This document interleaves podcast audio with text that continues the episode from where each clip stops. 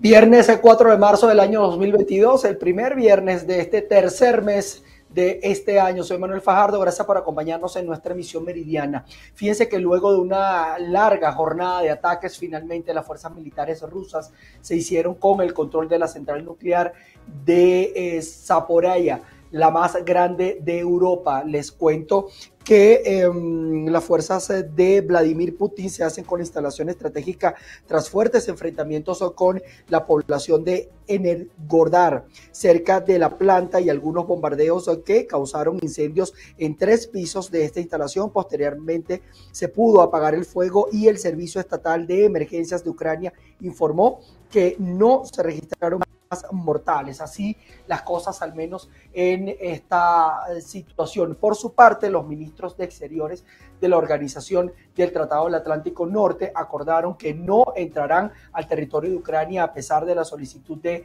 Volodymyr Zelensky, presidente ucraniano, de imponer una zona de exclusión aérea sobre el país. El secretario general de la Alianza, Jens Stoltenberg, detalló que durante la reunión extraordinaria se mencionó la posibilidad de una zona de, exclusión aérea, pero que al mismo tiempo los aliados acordaron que no deberían tener aviones de la OTAN esperando en el espacio ucraniano o tropas de la OTAN en territorio ucraniano. El presidente Vladimir Putin de Rusia informó que durante el fin de semana se llevará a cabo una tercera ronda de conversaciones entre las delegaciones de Rusia y Ucrania, según un informe de la Cancillería alemana, tras una reunión telefónica de Putin con Olaf Scholz, el canciller alemán. Mientras tanto, la ciudad de Mariupol sigue bajo el control ucraniano, a pesar de los constantes ataques rusos y posible este, totalmente rodeada por las fuerzas de Putin,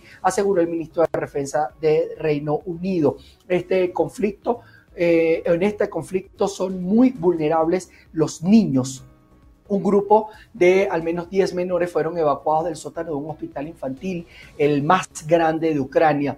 Eh, su condición les impide huir de la guerra. Esto lo ha informado CNN. Eh, también hay, en cuanto al gas natural europeo, supera los 200 euros por megavatio hora mientras que la Bolsa de Nueva York abrió en una clara baja este viernes, un mercado preocupado por los combates en Ucrania. El Dow Jones eh, cedía 1.03% eh, y el Nasdaq eh, también perdía un 0.61%.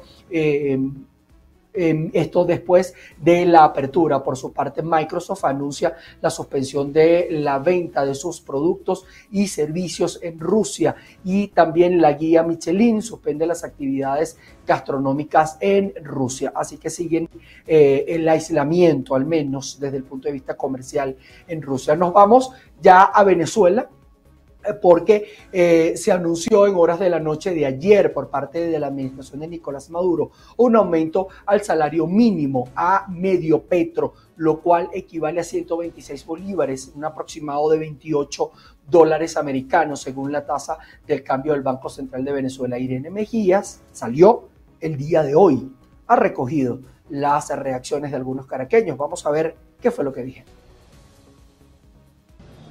Así es, Manuel, gracias por el contacto. Como tú lo comentabas, la administración de Nicolás Maduro fijó el salario mínimo en medio petro y nosotros salimos a la ciudad de Caracas para ver qué opina la población acerca de este nuevo aumento de salario mínimo para trabajadores públicos y también para pensionados. Escuchemos. Lamentablemente, la situación económica del país está bastante crítica. ¿Verdad? El, hecho, el hecho del trabajo que tenemos como, como, como tal, eh, realmente los precios se disparan y aquí no hay control. Bueno, hay personas que tienen hasta dos, tres trabajos para medio comer. Por lo menos yo soy docente y mi salario no me alcanza. Y tengo tres bebés pequeños y tengo que buscar alternativas de vender otras cosas para poder sustentar el, el hogar. No va, ah, exacto, no va a ser mucho la diferencia. Bueno, por supuesto que nunca va a ser suficiente cualquier aumento, pero este, todo lo que significa eh, paliar esa situación es mejor que nada, pues. Por lo menos para los pensionados es muy poquito, que tenemos que comprar medicina, estamos con un solo sueldo nada más. ¿Le parece que era necesario este aumento de esta manera? ¿Le parece que esto va a incrementar el precio de los productos como ha pasado claro. Sí, claro, claro, claro que sí. Claro que va a incrementar. ¿Qué espera de, de este aumento? Conchale, mira, de verdad. Muy poco, muy poco. Para no sobrevivir. Por lo menos el pensionado que no tiene trabajo, pues. Así pues, la opinión de la gente, muchos de ellos no ven suficiente este aumento de salario. Es importante señalar dos cosas. La primera, que la canasta básica en Venezuela sobrepasa ya los 400 dólares, por lo tanto 30 dólares no cubre ni el 20% de los productos. Y la segunda, que durante la locución del día de ayer no se dio una fecha para la entrada en vigencia de este nuevo aumento salarial y todavía no se conocen en sí los detalles de en cuánto estaría quedando entonces el salario venezolano. Desde Caracas, Venezuela, Irene Mejías. Y al menos unos 18 mil comerciantes en Barquisimeto siguen en deuda con el municipio debido al bloqueo de la plataforma de pago, la cual les obliga a cancelar montos exagerados por la recolección de desechos sólidos, algo por lo cual los afectados llevan semanas protestando sin respuesta alguna. Muy buenas tardes. Luego de que el alcalde de Barquisimeto, Luis Jonás Reyes, informara que ahora el Ejecutivo Municipal se hará cargo de la cobranza del aseo urbano, un grupo de comerciantes protestó a las afueras del Consejo Municipal para exigir ver cuál fue la ordenanza que se decidió de manera unilateral, sin tomar en cuenta la opinión de los comerciantes, que en este caso son los afectados con las altas facturaciones por la recolección de desechos sólidos. Hasta donde yo sé, la alcaldía no puede mezclarse directamente en el del aseo urbano y además nosotros estamos pagando dos cosas por concepto de aseo urbano hasta ahorita que queremos también aclarar, que es saneamiento ambiental, que es el pago que se hace los vertederos, y por otro lado la recolección de basura. En este momento la quieren cobrar por metros cuadrados, pero resulta que esa forma no es la adecuada porque por un lado nosotros no tenemos fábrica de, de basura para decir que por metro cuadrado calcular cuánto vamos a producir. Hay unos negocios que producen más, otros que producen menos, esa debe ser la clasificación y también la clasificación debe ser de acuerdo al movimiento económico de ahorita, porque lo que más producen esto son la venta de verdura, todavía sigue bloqueada, cosa que, bueno, él dijo que la iba a desbloquear a partir de la semana que viene, pero porque se está cocinando esta ordenanza en la cual nosotros queremos estar en las discusiones, porque no queremos que, no, que nos vengan con sorpresas de que miren, ahora esta es la ordenanza, epa, pero no nos llamaron a discusión, déjenos entrar a las discusiones, déjenos participar, deje que esto salga bonito y transparente, como toda la comunidad quiere. Tal parece que esta situación de los comerciantes no tiene fecha de culminación, pues desde el mes de diciembre el portal para cancelar los tributos al municipio se encuentra bloqueado para aquellos comerciantes que no han hecho la cancelación del servicio del aseo urbano, unos montos que oscilan entre los mil y los cincuenta mil dólares. Evidentemente son cifras que para los comerciantes son impagables. La alcaldía del municipio ha sido tajante en esta decisión y parece que los comerciantes no les queda de otra que pelear por unas tarifas justas o adecuarse a esta ordenanza. Desde Barquisimeto, en el estado Lara, reportó para ustedes Andreina Ramos. Ante las malas condiciones de los centros de salud en el municipio de Puerto Cabello y Juan José Mora, Médicos Unidos entregará insumos al personal de salud en al menos cuatro hospitales de esta región central. Gracias por el contacto que lo establecemos a esta hora desde el estado Carabobo, región central de Venezuela.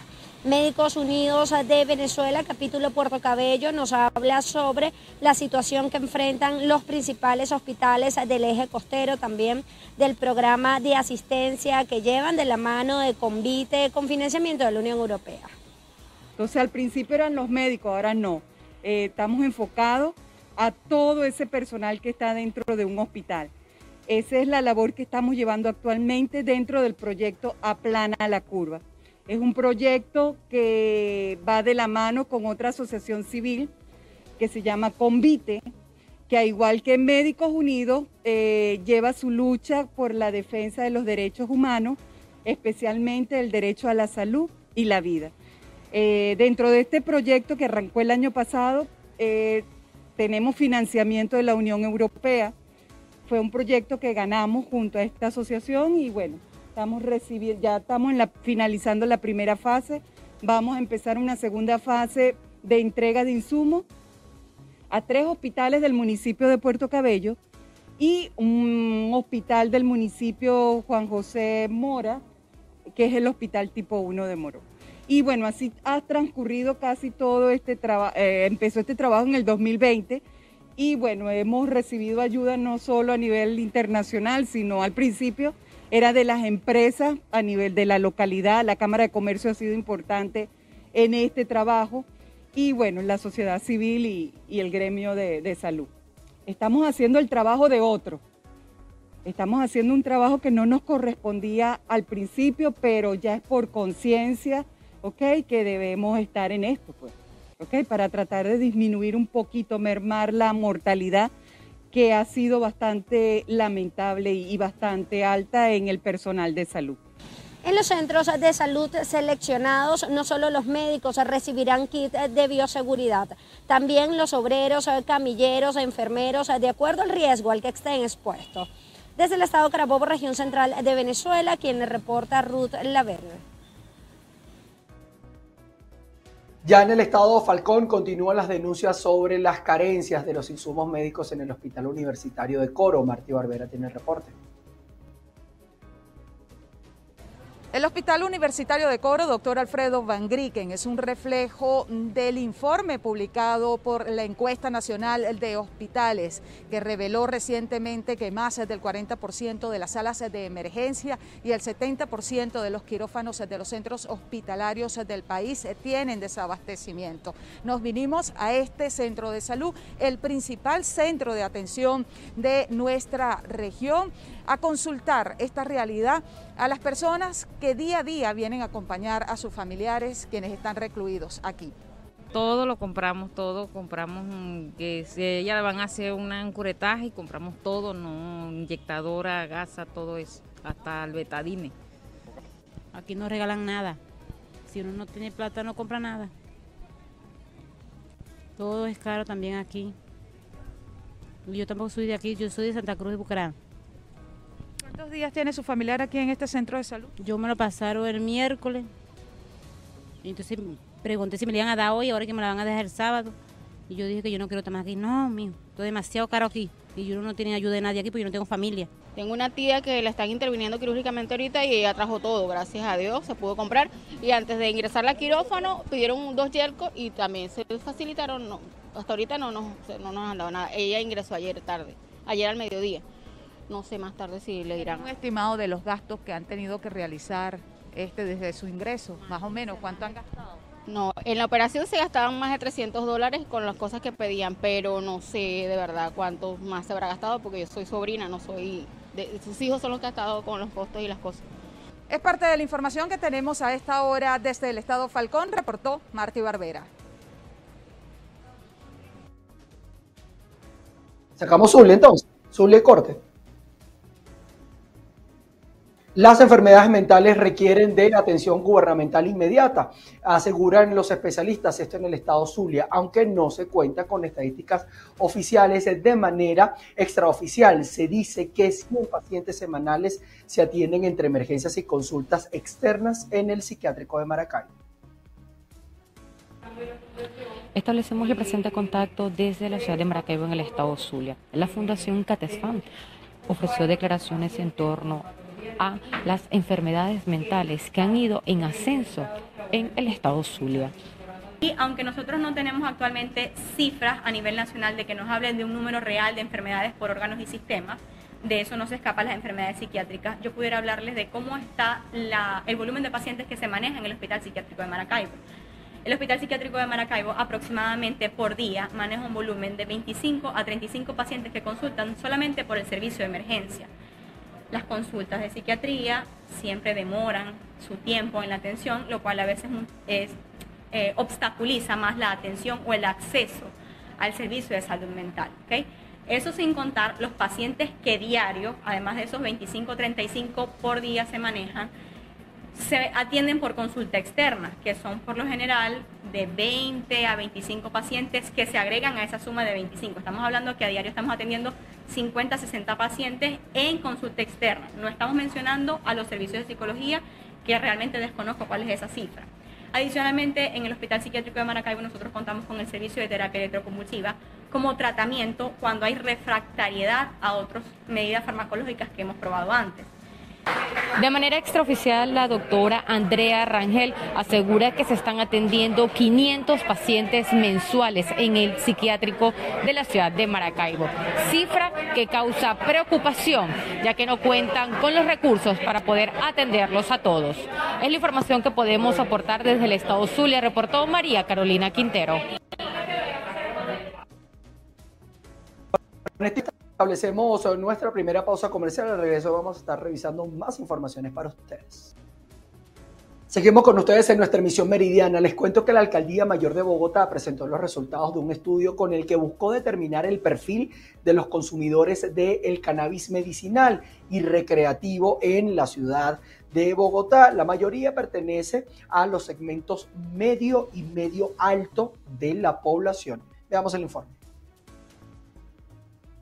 El trabajo de campo se realizó entre los meses de marzo y mayo de 2021 y se encontró que la mayoría de los usuarios de esta sustancia en la capital colombiana son estudiantes, trabajadores profesionales o se desenvuelven en ambos roles.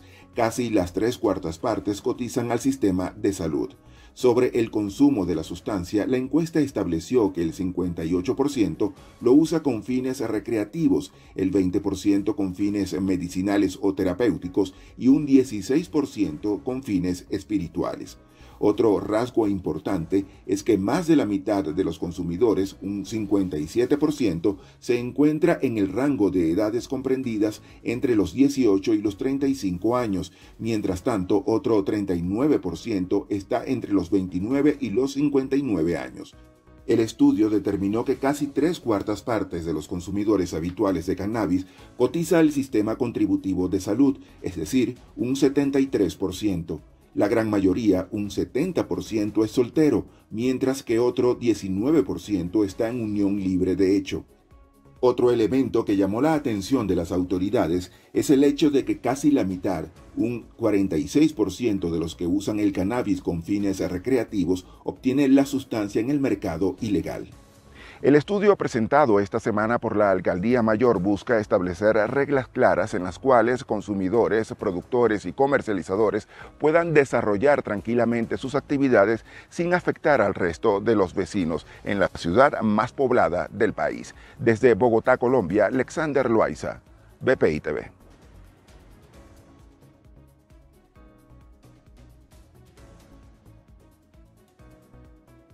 Peshawar ubicada al noreste del país. Atentado en una mezquita chiita de la ciudad pakistaní de Peshawar. Decenas de personas murieron en el ataque, perpetrado pocos minutos antes del inicio de la oración del viernes. Estaba preparándome para las oraciones. El terrorista que entró primero abrió fuego con una pistola, disparó a las personas una por una y luego se hizo explotar. Varias personas han sido martirizadas y muchas han resultado heridas. La explosión tuvo lugar en la sala principal de la mezquita. Peshawar, a unos 50 kilómetros de la frontera con Afganistán, fue escenario de atentados diarios durante la primera mitad de la década de 2010, pero estos últimos años la seguridad había mejorado mucho.